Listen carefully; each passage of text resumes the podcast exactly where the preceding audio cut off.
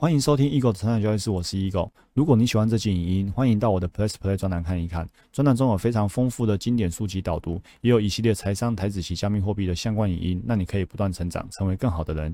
下方有免费试阅专栏的连结，千万不要错过哦。那我们开始今天的主题吧。欢迎回到我们的成长交易室，我是 Eagle。今天周一，我们来进行今天的正念交易的心理学。今天呢，主题呢会后面会放在比较亲子教养的，这跟我最近遇到的事情有关系。好，那我觉得反正就是都分享。那我先从一个一个留言开始好了。今天这则留言呢，我觉得很有感受啊，就就这则。我今天在社团里面写下这个故事，这是我昨天我自己我跟儿子的对话。所以如果你还没看过的话，来这个股票家学打到你的教育系统里面来看这一则。那个这个这个互动啊，这我跟儿子的互动。然后呢，有一位学员，哎，应该说社团里面的投资朋友，我不确定这位投资朋友有没有在我们专栏里面。如果有的话，那在专栏留言区跟我们打个招呼。这位朋友说，学交易心理呢，感觉是在学习人生。好，那我给他回馈两段话，在我们做交易的信念，我的我们就是现在，包括现在正在听专栏的你哦。我们大家都是这样，我们的信念之一是，唯有把人生过得更好，我们才能把交易做得更好。换句话说呢，没有那个生活过得一塌糊涂的人，却能把交易做得很好。所以，我们学交易心理是在学习人生，我们学习人生是在学交易心理。那这样的学习呢，就是为了把人生跟交易呢，人生过得更好，然后交易做得更好。那如果你没有把人生学好，这课题学好，人生过得不好，生活一塌糊涂，其实你是没办法赚钱的。好，所以我们今天的正念教育心理学呢，谈的是我跟小朋友之间的亲子教养。但是透过这里面呢，其实我们都可以学到一些东西。好，我们一样回到这本书《正念疗愈力》，疗愈力，作者是卡巴金博士，好，正念减压中心的创始人。他说，正念减压的成长呢，是在一九七九年呢问世。然后呢，从在他在内科医学、在精神医学、在心理学的领域呢都有成长。那时候呢叫做参与式的医学。那一九七九年呢也是新的临床课程的开始。那那时候叫做行为医学。后来我们改做身心整合医学。他面对哈正念减压，面对慢性疾病、长期疼痛或者高压的生活形态呢都有帮助。所以呢，大家应该不陌生。你现在去看很多。身心科，或者是像我自己家人，他们去看，比如说一直睡不好，然后去看了眼睛，也去看了检查很多身体，后来医生就建议他去学正念，所以已经很多医生会直接给给病患，就是说，哎，你也可以在接受我的医嘱的治疗过程当中呢，你也去学正念，所以等下后面提到正念呢，其实哦这里。你看正念减压呢，它不是医疗处遇的替代选择，它没有替代掉医疗，而是呢医疗处遇极重要的补充辅助。现在现在已经很多医师在看完你的病之后，他会跟你说：“哎，你也同时去学习正念，正念可以培育出身体健康，从疾病中复原，然后活出满意生活品质的能力。”回到我们刚才说的，我们想要把我们想要过好人生吧，把人生过得更好，就可以把交易做得更好。所以正念呢，就是可以让我们活出满意的生活品质。这是一趟呢自我成长、探索、学习跟疗愈的的旅程。人们为了重新掌握健康跟心灵平静而来参加这趟旅程。哦，正念减压呢，已经是医疗处遇的重要的补充辅助。正念减压的课程规划是一个严谨而且系统化的训练。哦，我们为大家安排的正念减压线上八周课程，这礼拜四就开始了。所以你就可以在一个专业的老师带领之下呢，上到一个严谨而且系统化的正念减压课程。它训练每个人与生俱来的能力，什么能力呢？就是专注、觉察、洞察跟慈悲心。正念减压不是被动的治疗建议救援中心，它不是说你生病了然后才来救援，它是一个主动学习的管道。这是在里面呢，我们为自己的健康跟幸福而努力。所以卡巴金开玩笑说，学减压课本身就可能有压力，因为我们是要主动学习的，不是说啊，你现在情绪崩溃了，然后来这里接受治疗，不是。你学正念，你本身就会觉得有一些压力。但是呢，我们在正念减压课程里面呢，学习如何跟魔能的压力或伤痛和平共处。所以你从这句话你就知道了，正念减压是让你没有压力吗？没有。如果正念减压目的是让你没有压力，那这句话就打脸了。就要让你没有压力，然后你又跟我说学这堂课有压力，那你不是鬼打墙吗？所以正念减压目的不是让人没有压力，因为在我们的逻辑里面，压力源不可控，可控的是不把压力源当做压力。也就是说，比如说以我今天打算讲的例子，小朋友疯狂哭闹，不完全可控。哦，当然有时候可控，有时候不可控。那所以他可能哭闹到最后变成一个很重要的压力源。但是呢，你可以不把小朋友的哭闹当做你教养的压力。你觉得啊，哭闹哦，他就是表达一些情绪，我们就来陪伴他。哎，你是很，你可以很没有压力的去看待这个压力源。所以呢，学减压课程本来本身可能有压力，但是呢，我们就是在这样的课程里面呢，学会如何跟这些压力或伤痛和平共处。我之前也提过，我自己的亲人就真的罹癌，然后他就透过正念减压。把癌细胞整个控制下来，现在呢就是追踪观察而已，真的是跟这样的伤痛呢和平共处哦。所以为什么我这么的积极的推广？因为我自己从中受益，我的亲人也从中受益，这是一个好东西，而且已经得到很多科学实证。现今生活压力大，但是如果我们漠视或者逃避问题，那真正消失或被掩埋的是我们持续学习成长，我们改变自己的力量。所以，我们不要去漠视或逃避压力，因为你逃避了，其实你没有逃避掉压力，你只是掩埋掉你学习、成长、改变、疗愈的力量。因为能够安然度过问题的方式，往往是勇于面对。正念减压告诉我们说，掌控是处理问题跟压力的核心。那你看，回到可控不可控，所以你看正念跟斯多葛哲学有时候就是傻傻分不清楚。世上很多事情完全超出我们的掌控范围，有些则是我们以为我们以为操控的掌控范围，那其实我们可控。那有些呢是完全我们不可控。因此呢，正念减压告诉我们，我们看待事情的态度，几乎就决定了处理事情的能力。什么是可能或者不可能？那跟我们的信念有关。信念又跟自我认知以及对环境的解读有关，大家应该很熟悉吧？这句话完全就是在讲 B 信念嘛，对不对？A、B、C 理论的 B 信念，你觉得可以就可以，你觉得不行就不行。那有些明明该可控的，你觉得啊，我就是办不到。然后呢，有些你明明就不可控的，你就觉得为什么他就不听我的话？因为他是不可控的啊，他怎么听你的话啊？你你明明可控，你就却跟自己说，我就是做不到。这是可控的结果，你说你自己就是做不到，然后呢？为什么他就是不听我的？这其实才是不可控的。可控的是你要改善自己的沟通技巧，可控的是你要自己去做到。结果呢，很多人呢刚好相反的，哈，这是说反话，这是刚好相反的，所以这样就就就没有分清楚了。所以呢，在处理事情跟决策失利点的时候。我们对事情的解读，决定了我们有多少能量去面对问题。好好，举例来说，书上告诉我们，你觉得自己快被压力淹没，你认定再怎么努力也是徒劳无功。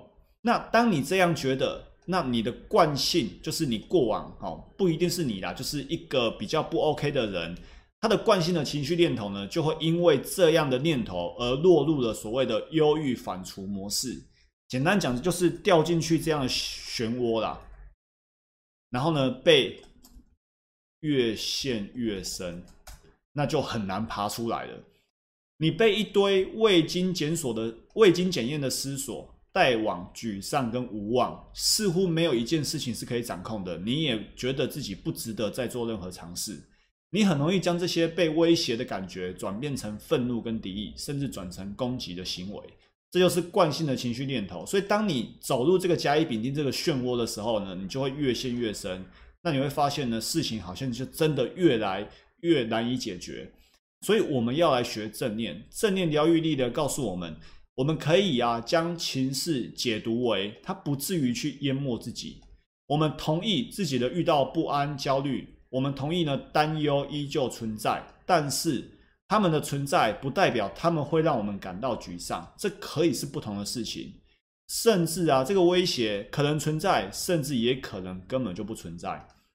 很巧的就是在我们昨天，昨天亚飞老师才在台北进行一个 NLP 交易心理课，我也有一起上课。他昨天提到的例子呢，恰好就是这个例子，我就是做不到。那现场又有学员说：“哎，为什么今天要来上课？因为呢，我觉得自己常常知道做不到，所以想要来学这个心理课程。那如何去改变？其实呢，就是 B 的改变，惯性认知，你就是觉得自己就是做不到。那如果你觉得自己就是做不到呢，这句话本身就是句点。等一下我会分享一个我跟我儿子昨天晚上的对话。一一年级的孩子呢，他就是走入了这惯性认知，就是做不到。”那很多人也是这样，我就是做不到，就会这样子，自己快被淹没了。认定，你看，认定就是一个句号的概念嘛，跟完他走嘛，不好了，不好了，有没有？徒劳无功，你把它认为句号了，那句号了怎么办？魔盖啊，魔盖就是越陷越深了啊。所以改变认知，你可以让自己觉得说，好，我目前没做好。你看，目前没做好，不代表未来不会做好啊，你只是现在没有达成而已啊。所以它变成一个逗号。那你有没有发现，这跟我们做交易是一样的？我们一直说趋势的发展是逗号，不是句号。今天大盘没有跌破，只是目前没有跌破，不代表明天会跌破，也不代表明天不会过前高。所以它的发展是逗号，不是句号。你不要看到说好，假设我假设明天真的跌破了，然后呢，跌破又代表什么？跌破就只代表它跌破了，跌破不代表说未来不会过高。跌破也不代表说未来不会破低，所以趋势的发展是逗号，不是句号。不要认为说怎么了就是怎么了，然后呢好像都没有任何弹性。以前知道做不到，但是呢不代表你未来还会这样啊。你可以从现在开始思考如何知道做到。所以这一切呢都来自于认知的转变。那 NLP 在认知的转变呢，有它的策略跟它的专业，甚至它的改变呢。跟正念走的是不一样模式，NLP 更快更直效，所以呢，我们可以在昨天课堂上呢，我就稍微讲一下我们的策略，就是呢，把认知的信念呢往下拉到下三层级。哦，这还没上课的不知道这是什么东西，哦，我只是带过给大家。简单来说就是呢，自己的错误框架自己破解。你给自己一个错误的框架，你把自己框在说我就是做不到。那其实呢，这是一个不 OK 的框架，这不是你要的框架，所以呢，来吧，自己把它破解吧。当你认知，当你觉察到自己给自己的局限，然后你可以去打破自己的局限，甚至你可以认知觉察到，很可能自己根本就搞错重点，搞错方向，或者根本搞错顺序哦。所以学正念又学 NLP，真的是两大很强大的心理学工具哦。所以邀请大家呢，你付费上课也好。买书进修也好，那我们专栏呢本来就会持续的跟大家分享这些东西哦。这些东西呢，真的不是一天两天学了就马上会，但是呢，随着你这样不断的投入心力的话，就跟刚刚说的 Jordan 一样，跟那些在文化工厂跳舞的高中生一样，练习练习练习，你就会越来越好。最后分享一个昨天晚上的对话。这个六日呢，我带我儿子，好老大老二，老二是小班，老大一年级，我们去买棒球手套，然后去玩球，哦，晒得很黑。然后呢，我想说六日放松一下，他们也看了蛮多电视的。然后昨天晚上我就说，其实每天都有啦。啊。昨天晚上又特别请他要练钢琴，因为老师呢，在过一段时间呢，大家去检定，那检定需要背谱。然后呢，因为他平常没有被要求背谱，是因为检定需要，所以呢，他就觉得背谱好困难。所以昨天在洗澡的时候，我我在洗澡的时候，我儿子弹完琴之后，就来到我浴室门口，就比较低沉，就跟我说：“爸爸，我觉得背谱好难哦。”那我在洗澡，他反而跟我说，表示这件事情对他来说是很紧急的，因为一年级的已经知道说我在洗澡是没空的，但是呢，他就跑来跟我讲，所以呢，我一听到我就马上把门打开，我身上还都是肥皂，我就开始跟他对话，边洗身体边跟他对话。这画面有点奇怪啊，但是我只是想表达，这就是一个当下，反正有时候跟小朋友一起洗澡嘛。然后呃，细节对话哈，因为我已经有写在这个社团里面了，所以我就省略一些哈，我就我就预设大家有看过这个文章哦，这里有一些细节。那我想说的就是，第一个，我先表达说，我得到他的情绪感受了，我跟他说，你觉得背谱很难，对不对？然后他就说对。我就跟他说呢，我有感受到你的心情，就是你觉得背谱好难。那背谱好难这件事情呢，是一个情绪状态。你绝对可以表达，因为我才常常跟他说，你有任何心情，你都要告诉我们，不是说心情就压在心里面。像前几天偷偷打小报告，前几天他因为我们住家里嘛，然后阿妈他就跟阿妈讲一件事情，就阿妈就跟他说你瞎掰的，就这件事情，然后阿妈对他很凶，就是这件事情让他有点阴影，所以呢之后他就不敢去说一些事实，因为他爸他怕人家会说他是瞎掰的。那有一次一些事实我还原之后，我发现他怎么没有讲出这个细节，他就说我不敢讲，我怕讲了又被你们说我是瞎掰的，就是就是凭空想象的。我说如果阿妈这样误会你的话，你可以来跟我说，你只要诚恳的跟我说，我都会相信。但是我跟他说，我还是会去求证。好，类似这样，我跟他说，你有任何情绪都要表达出来，你就是我们都会感受得到，而且我都是。呃，第一时间会去处理这件事情，但是我想说的是，回到刚才说的，就是做不到是据点，连我儿子他都昨天又这样讲，我觉得好难，然后他就不想谈了，他就只想要接着去看书，他就不想弹琴了。那我跟他说呢，觉得好难是一种情绪状态，我就跟他说，你看哦，如果今天你来敲门跟我说，爸爸，我觉得好饿。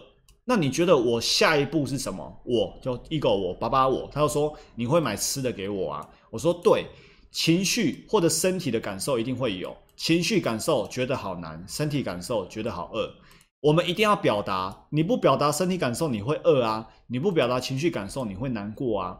但是我跟他讲的是，在表达完情绪感受之后，我们一定要接着行动，不可以让感受只是感受。这个东西呢，大家应该不陌生。我们在有一本书叫做《驾驭不适圈》啊，我还没更新到 Play Play。驾驭不适圈，我们开宗明义就讲，不要让感受只是感受，你必须接着行动。你不能说，哎，爸爸，我肚子饿。如果你今天跟我说你肚子饿，然后我说，哎，我感受到你的感受了，我知道了。然后呢，然后我没有行动，哇，要求那怎么办？饿肚子了。所以我今天知道的感受，我必须行动。那我儿子也同意说，哦，原来感受出来之后要行动，要么就是爸爸去买吃的，要么他自己去找吃的，否则会饿饿肚子啊。那情绪感受也是一样啊，很难背，很难背谱是感受，但是你必须接着行动，你必须，因为因为把谱背起来，在钢琴学习上面，在检定上面它是必须的，就跟你必须要吃饭一样。所以了解自己的感受之后呢，更重要的是接着行动。那这个行动呢，就是多加练习，多加练习，你的手指头记忆会更熟悉，你的肌肉会产生记忆，这个是你背谱的一个很重要的方法。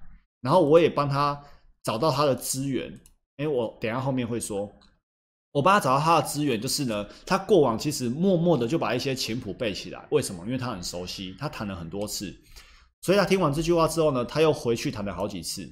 所以我想说的是，生理感受或心理感受呢，每个人都会有。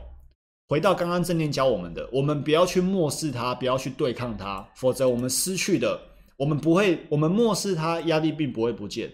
我们漠视它，只是失去了正念疗愈、自我转变的机会而已。所以不该漠视它，也不要去对抗它。那透过我们对认知的转变，让这个压力或者这些生理心理感受呢，是来帮助自己的，而不是来淹没自己的。然后更重要的是，透过行动。让自己呢跨越障碍，走出道路，然后透过意志知道有些不可控，我们臣服。所以，比如说，我会告诉我儿子，如果他今天付出了，他还是背不好，甚至检定没有过，我一定会肯定他为此努力过。我我在乎的不是检定过不过，我在乎的是他这个过程。而且我很相信，只要他过程没有问题的话，其实检定是没有问题的。好，所以这是我一早写好的字。结果呢？将近中午的时候，我太太今天没有过来，因为今天雨下很大，我就叫她不要来了。她在家里陪老三，然后她就她就传来，她就说，她她就说，老大起床的时候就马上跟妈妈讲哦，因为我都五点多就出门了。老大起床就跟妈妈说，他觉得他琴谱还没背起来，很难过。哎，一早起来，妈妈在张罗小朋友上课，然后喝奶等等的，就小朋友就马上跟妈妈说，他还没背起来，很难过。所以我想说的是，回到这句话，外在表现或有好坏，内在动力没有欠缺。我儿子显示出背谱很难这个负面情绪，但是他为什么第二天早上起来就马上谈这个话题？他内在的动力其实是一个求好、求完美、对自己负责的这个情绪动力。他展现出负面情绪，但是呢，其实他是很希望把它做好的，甚至其实有点完美主义啊。那这完美主义很多时候是来让我们压力更大的。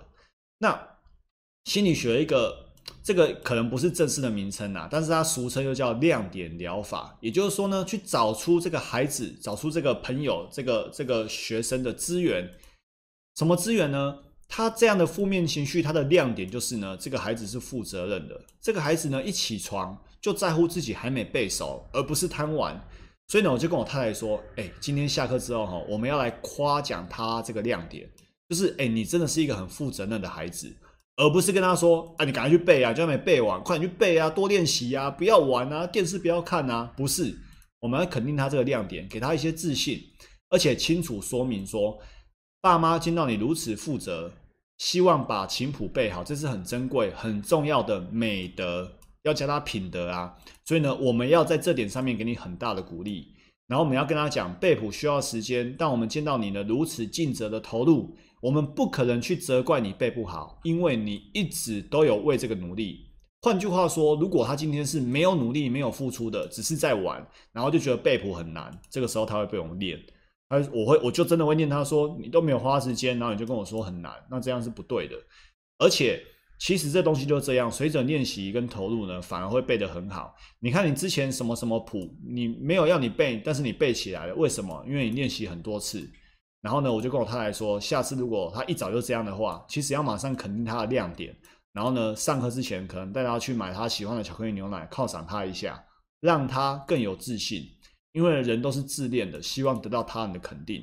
何况呢，这个孩子他没有他没有不好，他背谱背不起来，这不是不完全是他的问题。但是呢，他有为此付出过。好，所以你看，呃，讲完这段话之后呢，我又想到好早以前，可勋曾经在我们专栏分享过这个萨提尔的诗：当我内心足够强大。你指责我，我感受到你的受伤；你讨好我，我看到你需要被认可；你超理智，我体会到你的脆弱和害怕；你打岔，我懂得你如此渴望被看到；你在我洗澡的时候敲我门，我我懂得你如此渴望被关心，所以我就 光着身体赶快跟他开启了上面的对话。哦，所以这是呃一点心情的回馈。那我觉得这句话的 ending 是，当我们。原来让内心强大只需要看到自己哈，这个这一这段话其实大家应该熟悉的。如果你还不熟，你可以自己 Google 看这一篇文章。那最后 ending 就是说，我们终究可以活出自己，绽放自己。所以呢，我们把自己照顾好，我们就可以让我们的交易做得更好，活出自己，绽放自己。然后让家长这个身份呢也足够强大，因为这首诗是当我内心足够强大，那当家长这个角色的内心足够强大。我们也可以协助孩子活出自己，绽放自己。那就是我们要去觉察自己，然后呢，也觉察到孩子这样的打岔是希望、渴望被看到。你不要在这个时候还跟他说：“赶快去练，练就对了，多练就会了。”我跟你讲，他肯定是被打打击到的。OK，好，这是一点心情。我不敢说我亲子教养多厉害，这我绝对绝对不敢自居，因为我也还在学习，一定很多人做的比我好。但是就是刚好透过这个昨天晚上的例子，然后今天正念交易谈到觉察等等的，然后跟大家分享这样的内容。那如果你有任何更好的建议，或者觉得我哪里没做好的地方，非常欢迎你跟我交流，甚至直接指正我说哪里没有做好。哦，亲子教养这个部分呢，我也非常有兴趣。哦，但是呢还在学习。哦，这个跟我交易面就有有点落差了。哈，但是三个孩子的爸也是有一些经验的。OK。好，这就今天所有内容。祝福大家不断成长，成为更好的人。我们明天见，拜拜。如果你喜欢这期影音，欢迎订阅与分享我的 Podcast。那我们不断成长，成为更好的人。我们下一集见，拜拜。